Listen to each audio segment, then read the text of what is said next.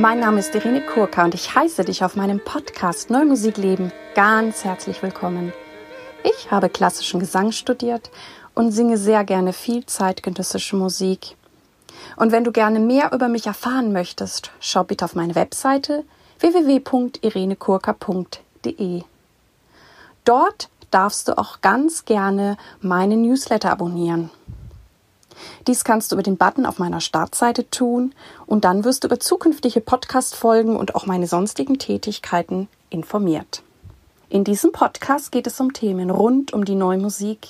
Ich teile mit dir Hintergründe, Insiderwissen und bringe dir die Menschen aus der neuen Musikwelt näher. Ich bin Kooperationspartnerin der NMZ, der neuen Musikzeitung und ich empfehle immer sehr gerne nicht nur die Zeitung, die Printausgabe, sondern auch der Newsletter, der gerade auch jetzt in Zeiten der Pandemie ja sehr informativ ist, dass ihr wirklich wisst, was überall los ist, was tut sich im Bereich des Singens, was gibt es für Fördermöglichkeiten. Also schaut da gerne mal rein, auch auf die Online-Plattform oder abonniert den Newsletter der neuen Musikzeitung NMZ. Mein heutiger Interviewgast ist Steven Walter. Steven Walter ist Intendant des Podium Esslingen und er ist designierter Intendant des Beethoven-Festes Bonn. Zudem hat er vor ein paar Wochen einen, wie ich finde, sehr bemerkenswerten Podcast gestartet, Classical Contemporary. Und all das hat mich dazu bewegt, ihn zu einem Gespräch einzuladen. Nun also für euch das Gespräch mit Steven Walter. Hallo lieber Steven, lieber Steven Walter, ich heiße dich ganz herzlich in meinem Podcast willkommen.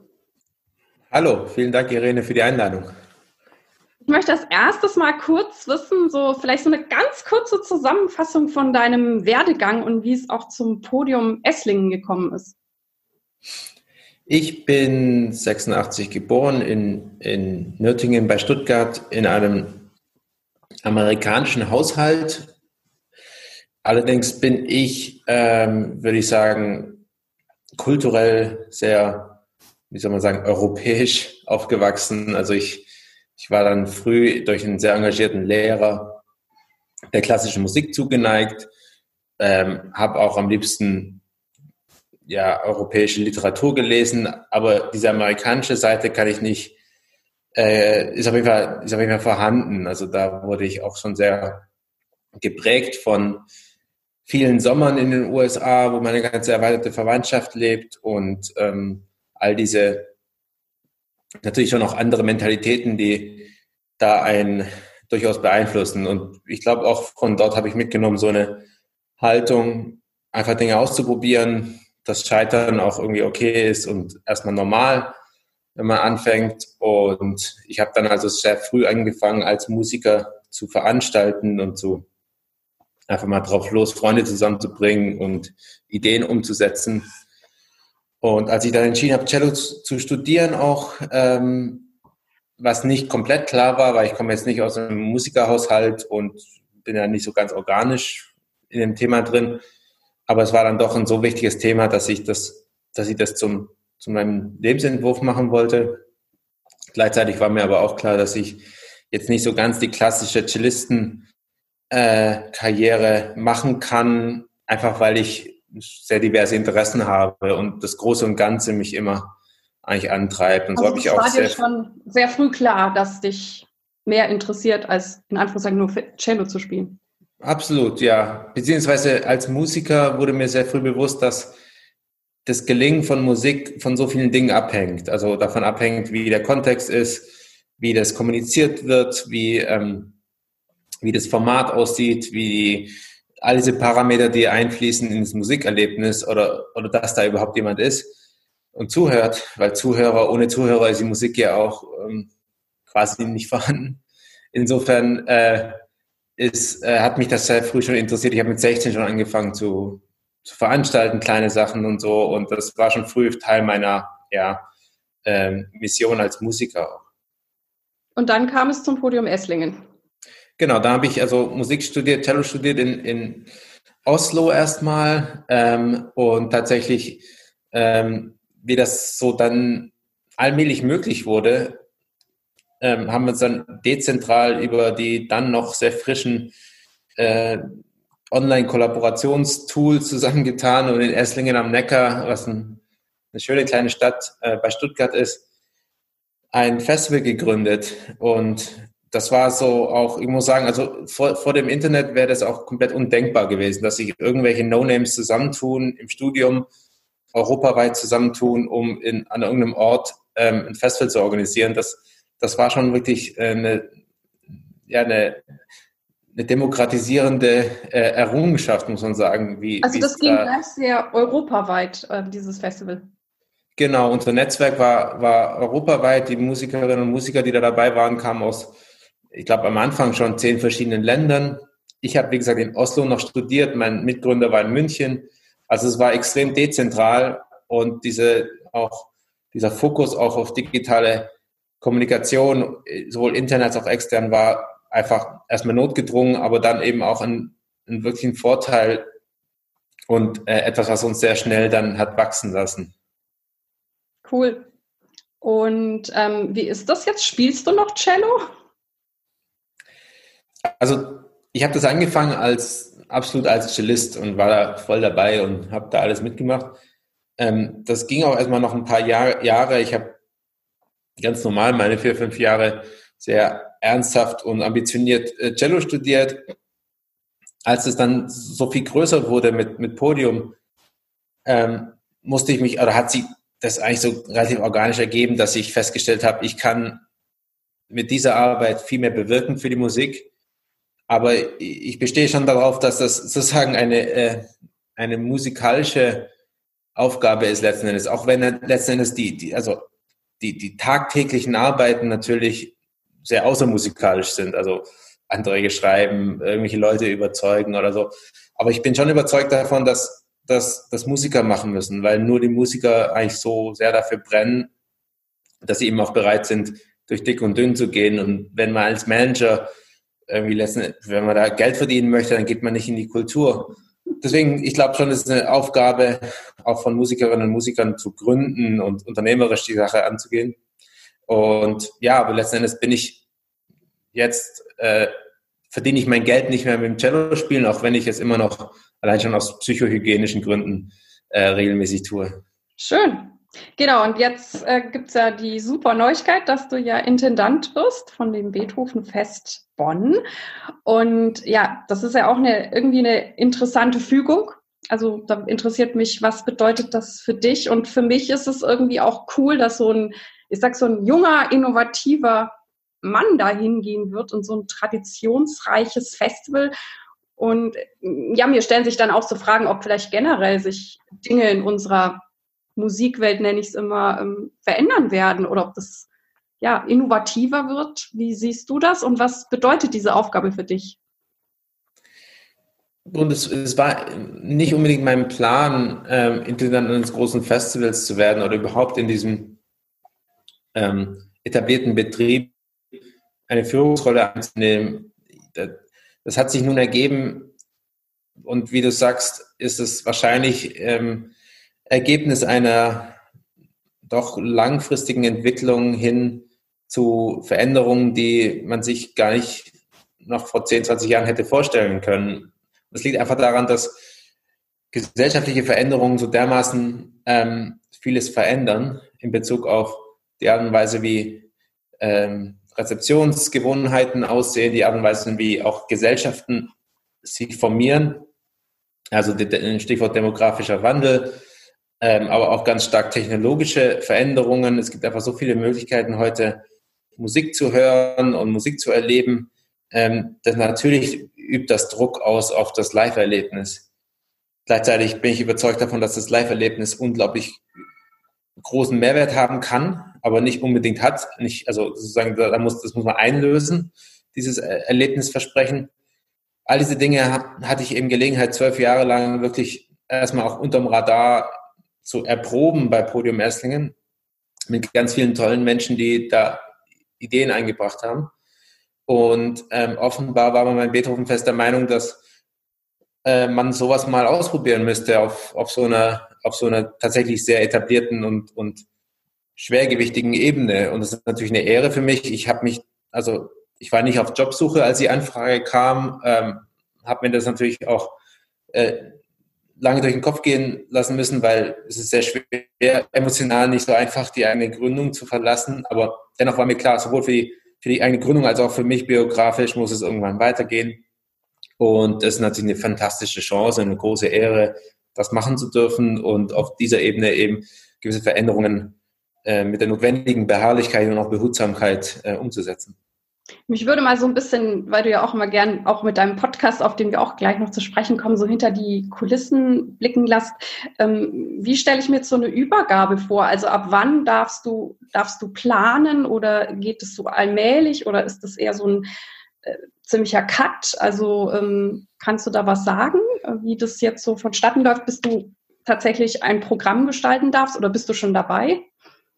Ja, also das ist, ähm, und da muss ich mich auch selbst erstmal noch ein bisschen dran gewöhnen, ein wirklich langfristiger Prozess. Äh, die, die Planung eines solch großen Festivals, bei, bei Podium waren wir immer ziemlich spontan. Äh, da steht jetzt noch nicht das Programm fürs nächste Jahr fest, einfach weil wir da immer sehr entwicklungsbasiert denken und schauen, was sich ergibt, gerade aus den diversen ähm, Entwicklungen, die wir am Laufen haben bei, bei so einem Festival wie, wie dem Beethovenfest muss ja tatsächlich zwei, drei Jahre im Voraus geplant werden. Nicht alles und nicht, nicht bis ins Detail, aber doch in den groben Zügen, weil ähm, das, sind einfach, viel, das, da geht es um viel mehr Geld, da geht es um viel auch äh, arriviertere Künstler unter anderem, die natürlich andere Vorläufe haben. Ähm, aber es läuft ungefähr so, dass es gab eine Findungskommission und die hat äh, ein Briefing gehabt von den Gesellschaftern des Festivals, das ist die Stadt Bonn und, und die Deutsche Welle, wie die Intendanz zu besetzen ist von der Art und Weise und offenbar ähm, traf das relativ gut auf, auf, meine, auf mein Profil zu. Und dann gibt es einen Prozess mit mehreren Runden und äh, am, am Ende eine Entscheidung. Und dann äh, gibt es eine Vertragsverhandlung und dann irgendwann gibt es einen Vertrag und eben auch einen Vorvertrag. Also mein, mein richtiger, ich, also eigentlich bin ich erst ab September, nee, ab November 21, also in über einem Jahr, in 15 Monaten erst Intendant, aber jetzt schon eben seit Juli, also seit einem Monat mit einem Vorbereitungsvertrag versehen. Das heißt, schon jetzt kann ich äh, Künstler engagieren, äh, Anträge stellen und so weiter.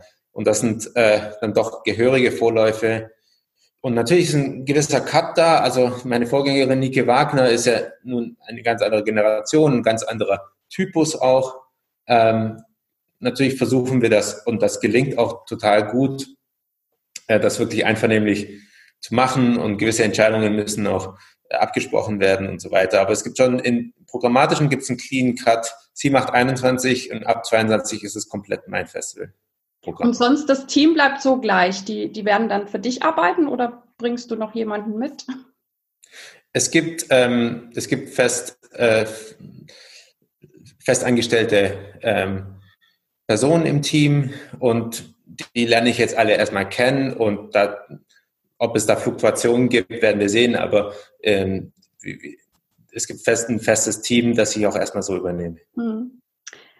Ja, mein Podcast, da geht es ja um neue Musik. Deswegen interessiert mich jetzt auch, weil ich das jeden frage, wie bist du zur neuen Musik gekommen und wie ist dein Bezug zur neuen Musik? Ähm, ich, ich bin erstmal relativ klassisch musikalisch erzogen worden. Also neue Musik ist ja immer auch die Frage, wie man das definiert. Ähm, ich bin schon mit einer, einer starken popkulturellen Prägung auch aufgewachsen. Vielleicht ist das auch die amerikanische der amerikanische Hintergrund gewissermaßen. Dort ist das ja alles ein bisschen fluider. Ähm, mit dem, was man hierzulande neue Musik nennt, bin ich im Studium erst so richtig und eigentlich so, so, so richtig intensiv und auch mit sehr viel Enthusiasmus eben in der Veranstalterrolle reingekommen. Ähm, mich interessiert immer Zeitgenossenschaft in der Musik, also egal ob das jetzt klassisch oder neu ist, also wie kann sich Musik zur Gegenwart verhalten ähm, weil, weil ich, äh, die Gegenwart ist ja nun mal das, worin wir agieren als Menschen und dazu müssen wir uns auch verhalten, finde ich, als, als, als Künstlerin und Künstler. Ähm, und und danach suche ich immer. Und natürlich ein wesentlicher Weg ist und wie ich finde auch extrem wichtig, dass, dass wir neue Musik, eine lebendige neue Musiklandschaft haben, wo eben viel Neues entsteht, ähm, das auch sein Publikum findet und ähm, ja, es auch einfach äh, ja eine wirklich kreative Szene gibt und nicht nur eine reproduktive. Aber du hast auch neue Musikstücke am Cello gespielt. Ich habe ja einige, einiges am, am, am Cello gespielt ähm, und das auch mit, mit wirklich großer Begeisterung. Ich, einfach auch was für ein unglaublich, ich glaube, es war ein Stück von Xenakis, was ja nicht, nicht äh, furchtbar neu ist, aber dann doch, wenn man so vom Beethoven herkommt, vom klassischen Musikstudium, ich habe irgendwann im zweiten Jahr eben so ein Streichquartett von Xenakis gespielt und es hat mich äh, völlig weggehauen, einfach was alles möglich ist, klanglich sozusagen. Und, und was Musik alles sein kann. Und Musik kann natürlich noch so viel mehr sein. Äh, und das, das hat mich schon sehr, ähm, dieses eine Ereignis hat mich schon sehr geprägt. Und seitdem machen wir immer sehr viel, sehr viel neue Musik. So habe ich sowohl, sowohl selbst äh, gespielt als auch äh, programmiert. Also bei Podium haben wir fast die Hälfte der Stücke sind irgendwie neu oder zumindest mal in den letzten 20, 30 Jahren entstanden. Äh, mich interessiert auch neue Musik, die, die Spaß machen darf. Also eigentlich finde ich das Tolle äh, an, an, an der Musik, dass sie ja eben so gerade auch in den Kontrasten unglaublich viel sich gegenseitig auch sagen kann. Und ich finde es toll, wenn in einem Konzert ein barockes Stück, ein, ein super abgefahrenes Avantgarde-Stück irgendein äh, Minimal Music äh, oder so, dass es sich alles begegnen kann innerhalb einer stringenten Dramaturgie. Ähm, das, das interessiert mich. Dann würde ich gern von dir wissen, was macht für dich, normalerweise frage ich gute neue Musik, aber wir können das Neue auch weglassen aus. Ich mhm. habe übrigens gestern, gestern war das, äh, deine, deine letzte Podcast-Folge gehört, die fand ich auch ganz spannend, weil du hast da ja so, so Anfänge äh, gezeigt mhm. von diversen Stücken aus, aus dem Barock, auch aus, aus der Popmusik. Hm. Aber genau, jetzt geht es mir erstmal darum, was macht für dich dann gute Musik aus? Was hörst du sehr, gerne? Sehr, sehr schwere Frage, aber ich würde sie so beantworten. Ähm, gute Musik ist für mich ähm, Musik, die verschiedenste Ebenen hat. Also, dass man sozusagen das hören kann und auf einer rein performativen und rein klanglich-sinnlichen Ebene schon sehr viel gewinnen kann, dann aber beliebig weit einsteigen kann und immer mehr abgewinnen, ab, abgewinnt der Musik. Das ist für mich, das ist mich immer so ein bisschen der Stresstest von auch neuer Musik. Also ist das etwas, was mich sowohl ähm, auf Anhieb irgendwie anfasst. Das muss nicht angenehm sein oder, oder schön oder, oder irgendwie mitreißen, sondern also interessiert mich das sozusagen im ersten Moment. Das finde ich schon ein wichtiger, eine wichtige Hürde sozusagen und ist natürlich am Ende persönlich immer. Ähm, aber dann auch kann ich mich damit länger beschäftigen und immer mehr abgewinnen. Und das sind dann also richtig gute Musik, ob, egal ob klassisch oder neu, äh, hat dieses Element, glaube ich, dass es sowohl ein, ein, eine Aura im Moment im ersten Hören entwickelt, als auch sozusagen immer tiefere, wie so Zwiebelringe hat, wo man tiefer einsteigen kann in, in, in die Komplexität und in, den, in die subtilen Schattierungen der, der musikalischen Aussagen. Also das ist für mich so das, was, was wirklich gute Musik ausmacht. Mhm. Genau, ich habe es ja gerade erwähnt, du hast einen Podcast ziemlich frisch gestartet, Contemporary Classical. Wie bist du dazu gekommen? Also andersrum, Classical Contemporary, oh, aber es ist egal. genau, äh, äh, kommt ja auf selbe bei raus. Also ähm, genau, ich, ich wollte immer schon, ähm, also äh, verschiedene Gründe. Ich finde das Format Podcast äh, fantastisch. Ich, ich, ich, bin als Hörer, als Rezipient äh, schon, schon sehr lange dabei. Ich habe sehr früh angefangen, glaube 2010 oder 11 schon, so Radiolab und diese die frühen Pioniere der, der Podcast-Szene zu hören. Ähm, also ich, ich finde es als Format toll, weil es sozusagen erst einmal zeitunabhängig, also zeitsouverän ist. Man kann es aber auch nebenher sozusagen hören, äh, bei, bei, bei irgendwelchen, irgendwelchen häuslichen Tätigkeiten oder unterwegs in der U-Bahn und so. Und vor allem aber es hat eine enorme enorm intimes Potenzial.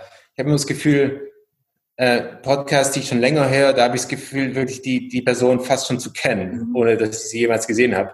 Und diese, diese direkt im Ohr zu sein eines, eines Hörers ist, äh, es hat eine große Intimität, die über kein anderes Medium so, finde ich, dargestellt wird, weil selbst bei, bei YouTubern hat man diese Distanz äh, des Bildes und des Gegenübers und, so hat man das Gefühl wirklich, also Audio ist einfach sehr nah dran. Das andere ist, dass ich äh, sehr gerne Gespräche führe und das für mich sozusagen eine Ausrede ist, um auch mal ab, unabhängig von geschäftlichen Zielen oder irgendwelchen äh, Dates oder, oder, oder, oder ja auch einfach ähm, geschäftsmäßigen Treiben, einfach ein Gespräch zu führen. Das finde ich ein, ein, Luxus. Und das Dritte ist, dass das finde ich auch eine gute Übung ist, äh, Gedanken gut zu sortieren und gut auszudrücken, was mir nicht automatisch leicht fällt, also von dem, wo ich herkomme. Ich habe als Kind nicht besonders viel geredet, auch nicht besonders gerne. Ich auch ähm, nicht. genau. Insofern ist das, äh, ist das eine, einfach eine gute Übung, um Sachen gut auszudrücken, weil ich finde, das ist ein absoluter Superpower, wenn man hm. Dinge gut ausdrücken kann, dann, dann, dann, dann beherrscht man die Welt sozusagen, weil das ist nun mal, Sprache ist nun mal das Interface zur Welt.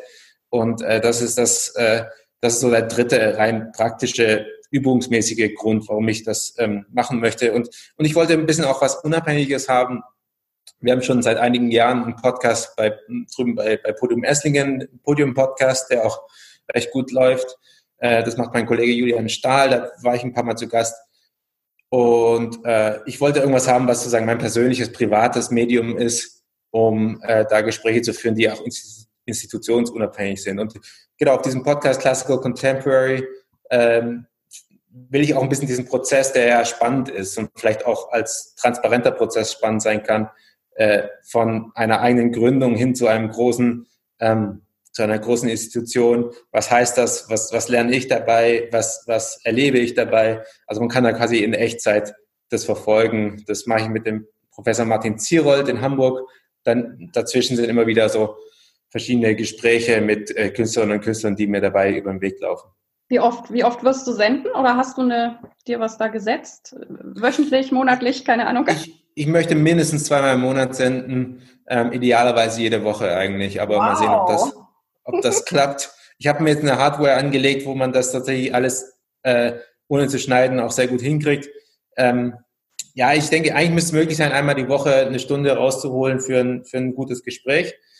Ähm, aber natürlich hat das auch einen gewissen Rattenschwanz immer. Ja. Also, aber andererseits ist es ja einfach phänomenal, wie wieder zum Thema Demokratisierung von Produktionsmitteln, also was, was man, man kann einfach sein eigener Radiosender sein. Das, also was ich hier für ein paar hundert Euro an Technik habe, hätte früher hunderttausende Euro gekostet. Ähm, und, und, und das ist schon, finde ich, ganz toll, wie, wie man eine, mhm. ja, eine, ein eigener Sender sein kann, eine eigene Stimme hat. Ähm, und und also mir macht es jedenfalls Spaß und ich denke mal zweimal, zweimal im Monat wird äh, über, den, über den Podcast Classical Contemporary, es gibt auch eine Website dazu, ähm, gesendet und also ich habe Spaß dabei und bisher läuft es auch ganz, ganz gut. Super. Ich kann dich total verstehen. Ich habe das Format viel später erst kennengelernt, tatsächlich erst Anfang 2018, obwohl es ja immer hieß, schon 2016 ist der Mega-Boom und bla blub und jetzt durch mhm. Corona ist ja nochmal ganz viel rausgeschossen. Und Trotzdem bist du auch irgendwie Pionierin in dem Bereich. Ich habe ja vielleicht ja. noch ein weiterer, noch ein weiterer Grund vielleicht äh, ist, dass ich einfach festgestellt habe, es gibt nicht gute, äh, nicht viele gute ähm, Klassik-Podcasts oder ja. Podcasts über unsere Szene. Ähm, äh, es gibt natürlich öffentlichen Rundfunk, der viel macht, ähm, aber so in diesem Podcast-Bereich, es gibt über alles mögliche Podcasts, ich glaube, es sind mhm. Dutzende Craft-Beer-Podcasts. Äh, warum gibt es so wenig ähm, so eben auch private, persönliche Gespräche über, ähm, über, über das klassische Musikschaffen und zeitgenössische Musikschaffen. Das war vielleicht noch ein weiterer Grund, warum ich dachte. Also so, so, ging, so mir dann auch. Ich habe dann halt auch angefangen zu hören, war wie du, glaube ich, dann, also ich bin auch immer noch Podcast-Junkie. Und dann habe ich losgelegt. Und ich finde auch die Podcast-Community, das sind einfach so coole Leute, also schätze ich total. Und was aber bei mir, und da komme ich auch gleich zur nächsten Frage, echt so ein Riesen-Step war, ähm, als ich, also in der Vorbereitung zum Podcast war ja klar war, ne, du sagst, ne, ich sage immer, es menschelt da auch so ein bisschen. Und es war klar, ich werde auch ein paar Sachen über mich preisgeben und, und habe dann festgestellt, dass ich so als Sängerin immer in so einem geschützten Raum bin. Ne? Also irgendwie, ja, bin ich da an dem Stück auf der Bühne und natürlich kann auch jemand sagen, das Stück finde ich doof oder so. Aber es ist irgendwie ein klares Setting und dieser Schritt wirklich rauszugehen mit einer richtig persönlichen Meinung, wo ich theoretisch auch angreifbar bin und so, das, das war ein Riesen-Step und du machst es ja jetzt auch und du lässt dich ja sogar öffentlich coachen. Also du lässt da ja auch ganz schön die Hosen runter. Also ich finde deinen Podcast auch total cool, deswegen habe ich dich auch so schnell angeschrieben. Und ähm, äh, wie ist es dann für dich, das jetzt so, sage ich, auch preiszugeben? Ja, also äh, von der Persönlichkeitsstruktur her habe ich weniger Probleme damit, Dinge Transparenz zu machen, transparent zu machen und gewissermaßen auch ein Versuchsschweinchen oder ein, ein Ausstellungsobjekt zu sein für, für einen bestimmten Prozess oder einen bestimmten Inhalt.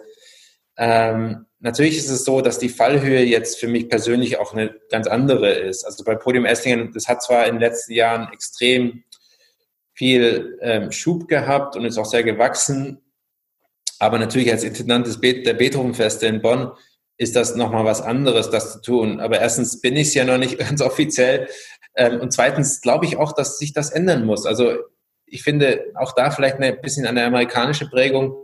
Ähm, Intendanten sollten nicht so unnahbare, über allen Dingen schwebende, äh, neoroyale äh, Halbgötter sein, sondern das sind, äh, das sind ja ganz normale Menschen, die, die, die Fehler machen, die ähm, eine Verantwortung tragen, die nicht immer leicht äh, ist, die natürlich auch viel wissen und viel können und viel auch mitzuteilen haben. Und viel, also und, und, und das, was ich gelernt habe, möchte ich natürlich gerne teilen und ich möchte vor allem aber auch lernen.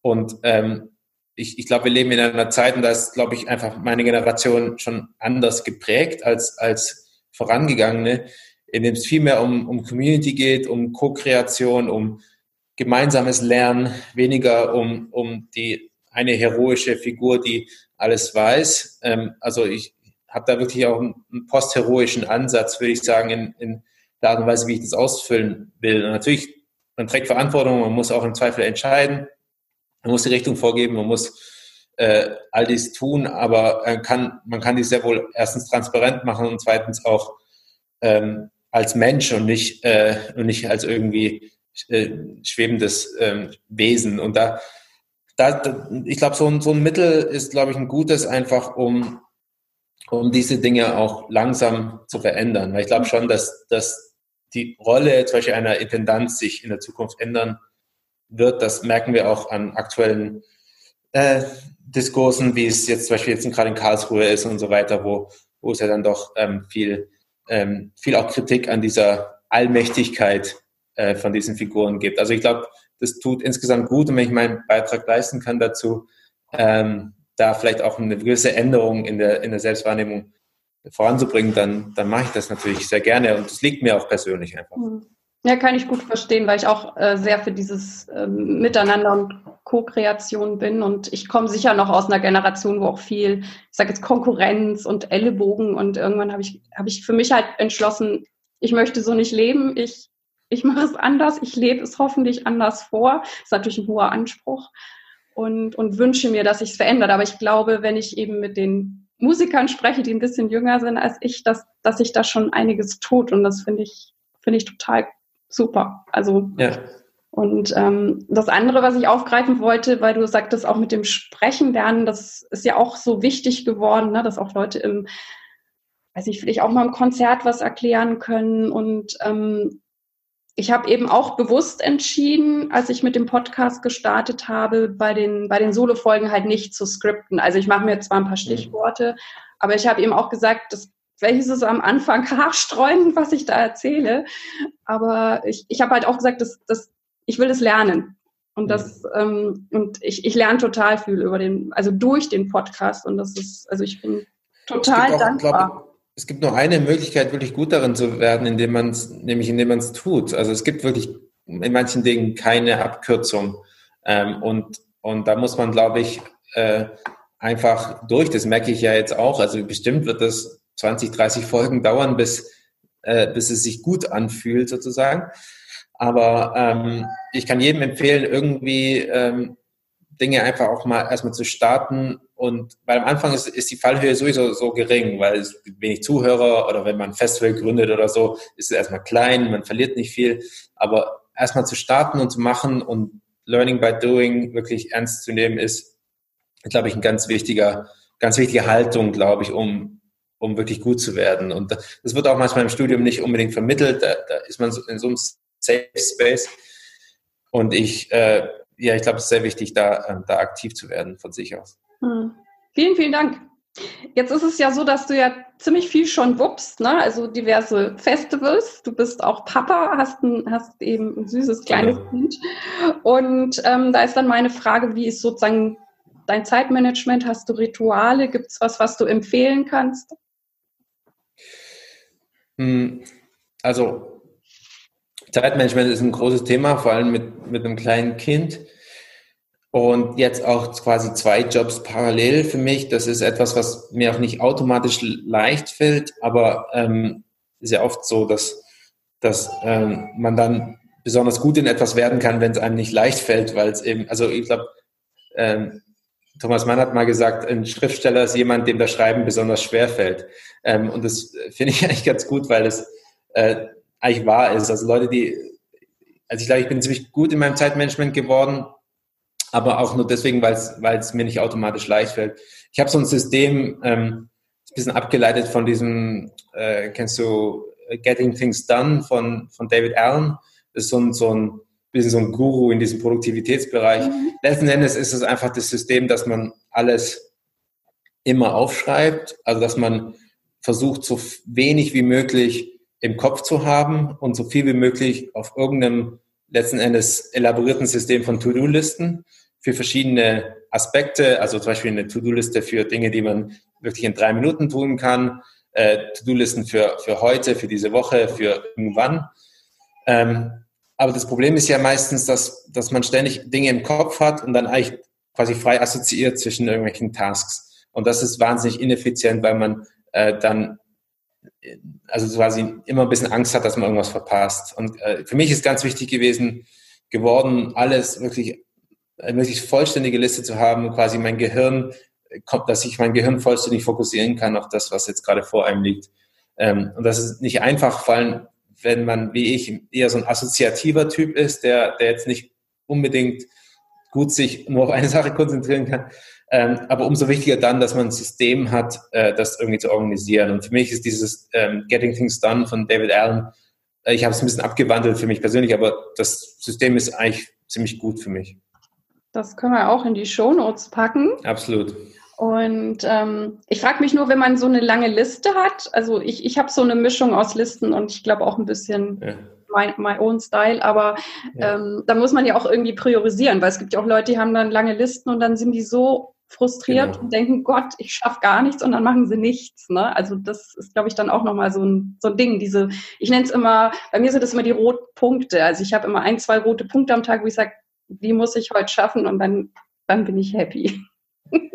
genau, ja, ja, absolut. Und da, da ist der Trick eben nicht eine lange Liste zu haben, sondern äh, verschiedene für verschiedene Themen und auch ähm, verschiedene sagen äh, Kapazitäten, also wenn man irgendwie unterwegs ist, was kann man da machen, wenn man mal äh, 20 Minuten zu telefonieren hat, was kann man da machen, dass man sich einfach immer sofort beziehen kann auf eine entsprechende Liste für die, Aktiv für die entsprechende, äh, für den entsprechenden Timeslot.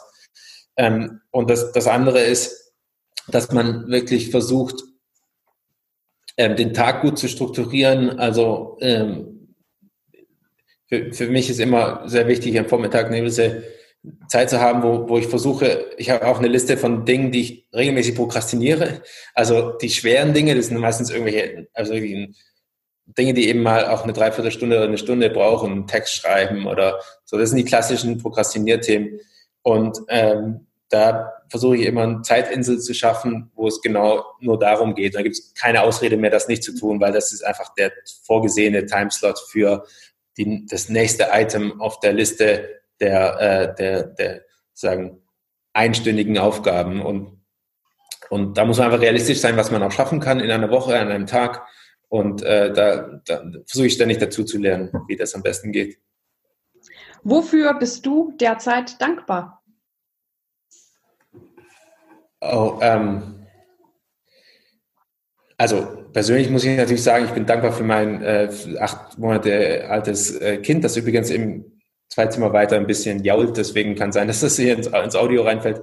Äh, klar, das ist das ist das das ist das äh, das ist das krasseste irgendwie. Also, ähm, aber das ist jetzt natürlich sehr persönlich, ähm, einfach zu zu sehen, wie er jede jeden Tag oder alle drei Tage äh, einen kompletten Sprung macht irgendwo hin.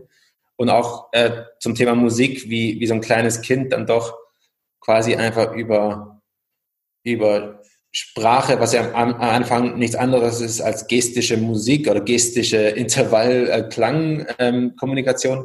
Äh, äh, auch, auch da kann man, glaube ich, nachvollziehen, wie archaisch und wie tief Musik geht, eigentlich in die menschliche Psyche hinein und dass Sprache sich eigentlich nur aus Musik gewissermaßen oder aus Lautmalerei äh, entwickelt. Und das ist, äh, das ist absolut faszinierend. Aber auf so vielen Ebenen ist das das, wofür man, wofür ich persönlich natürlich im Moment sehr dankbar bin, zu erleben.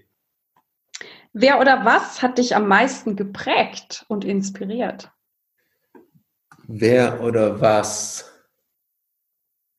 Ähm, das ist als, als, okay, also ich, würde sagen, mein Großvater, also ich, ich komme aus einem nicht musikalischen Haushalt, aber mein Großvater ist ein, äh, war Musikprofessor, das ist der einzige, der irgendwie Musiklink hatte. Und das war für mich ja immer so ein entferntes, eine entfernte Familie, die, weil wir waren eine kleine Insel in Deutschland und alle, alle anderen waren in den USA und wir sind aber im Sommer immer rausgefahren, da auch wunderschön Colorado draußen, Great Plains, Rocky Mountains und so.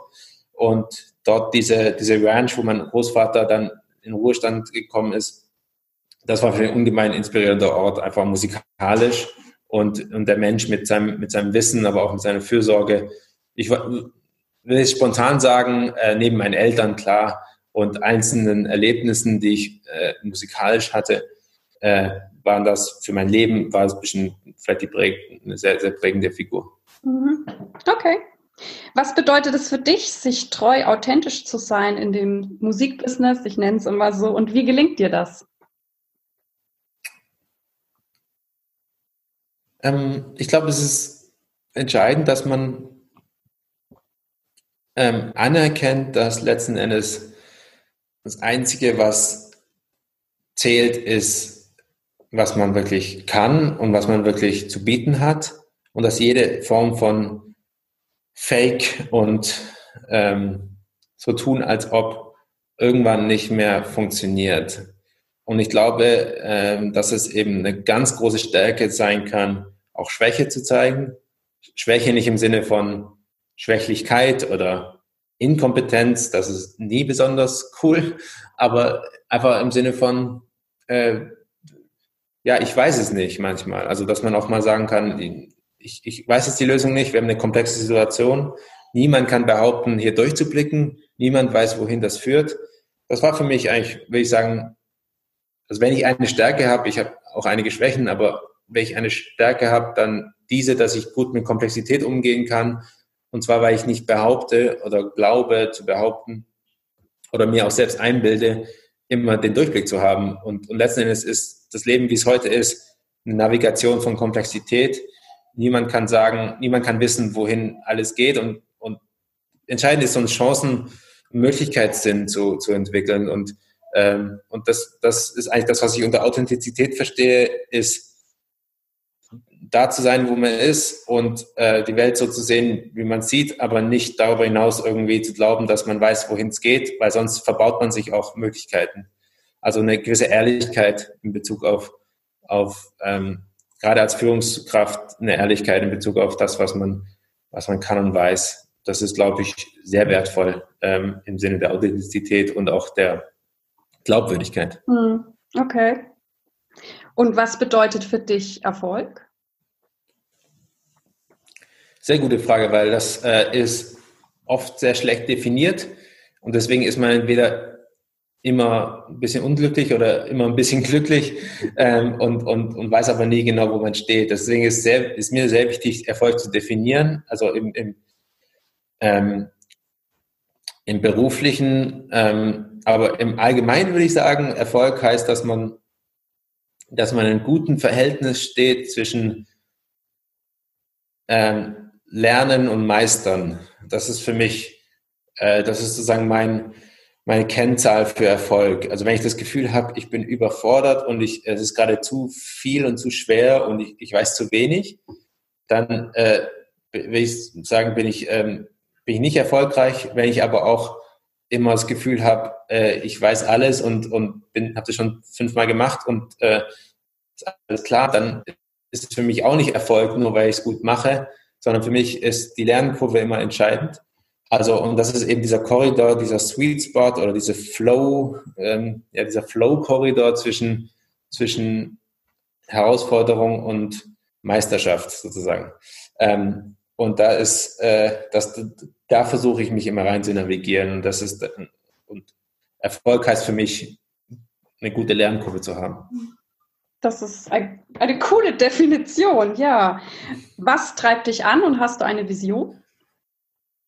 Also antreiben, das klingt jetzt natürlich auch ein bisschen cheesy, aber letzten Endes schon die Musik einfach. Also ich, ich, ich bin gerade eben, weil ich als Kind nicht viel, nicht gerne reden wollte, äh, dafür gab es ja die Musik, weil ich dachte, Musik ist, hat so eine Informationsdichte oder emotionale Dichte, dass es eigentlich unschlagbar ist aus meiner Sicht. Und, äh, und, und diese, die, dieses Potenzial von Musik nicht nur als reine Kunst, sondern auch als sozial-ästhetisches Erlebnis, als ähm, Ort des Zusammenkommens, als, als Gemeinsamkeitsmoment. Äh, da, da ist so viel Potenzial, was immer noch nicht ausgeschöpft ist. Und äh, das, ist das, das ist am Ende das, was mich in meinem Beruf auf jeden Fall antreibt.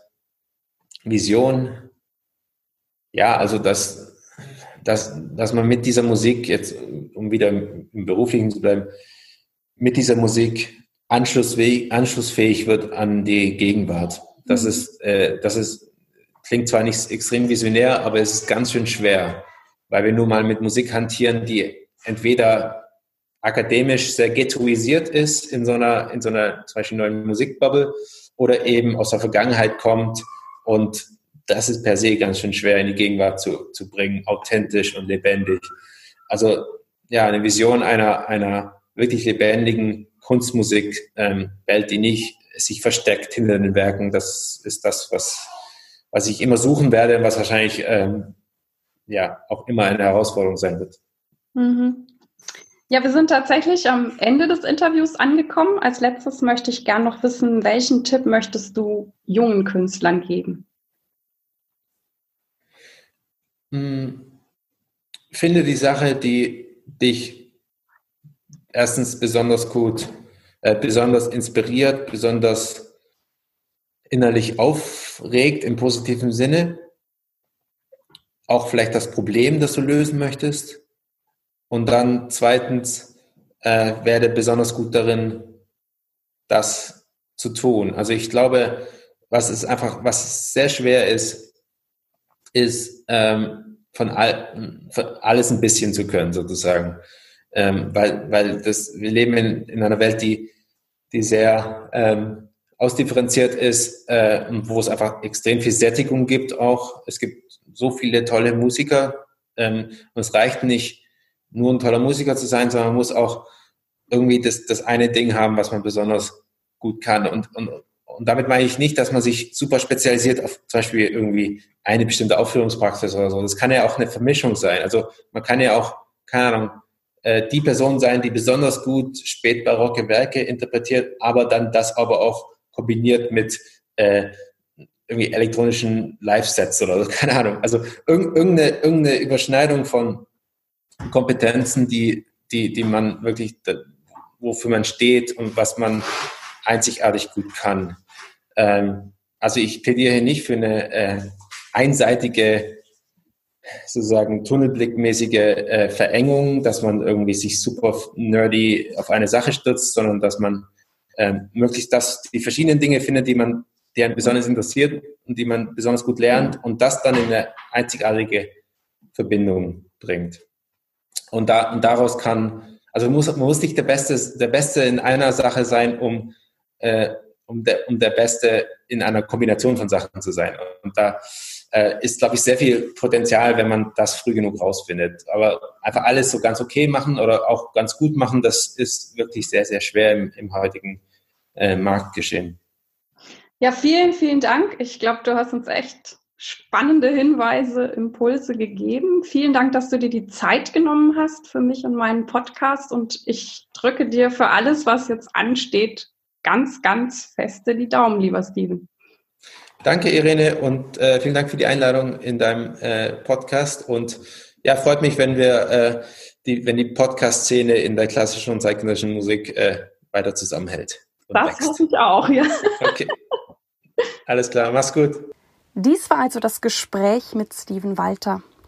Ich hoffe, du konntest viel für dich mitnehmen und ich freue mich wie immer auf deine Ideen und Anregungen und Feedback über Facebook, über E-Mail. Vielen Dank, dass du bei mir eingeschaltet hast. Ich hoffe, es hat dir gefallen und dich inspiriert. Und ich freue mich sehr, wenn du dir Zeit nehmen kannst, mir und diesem Podcast eine gute Bewertung auf iTunes abzugeben. Ich danke dir. Dir alles Gute. Lebe deine Musik, lebe dein Leben und bis zum nächsten Mal, deine Irene.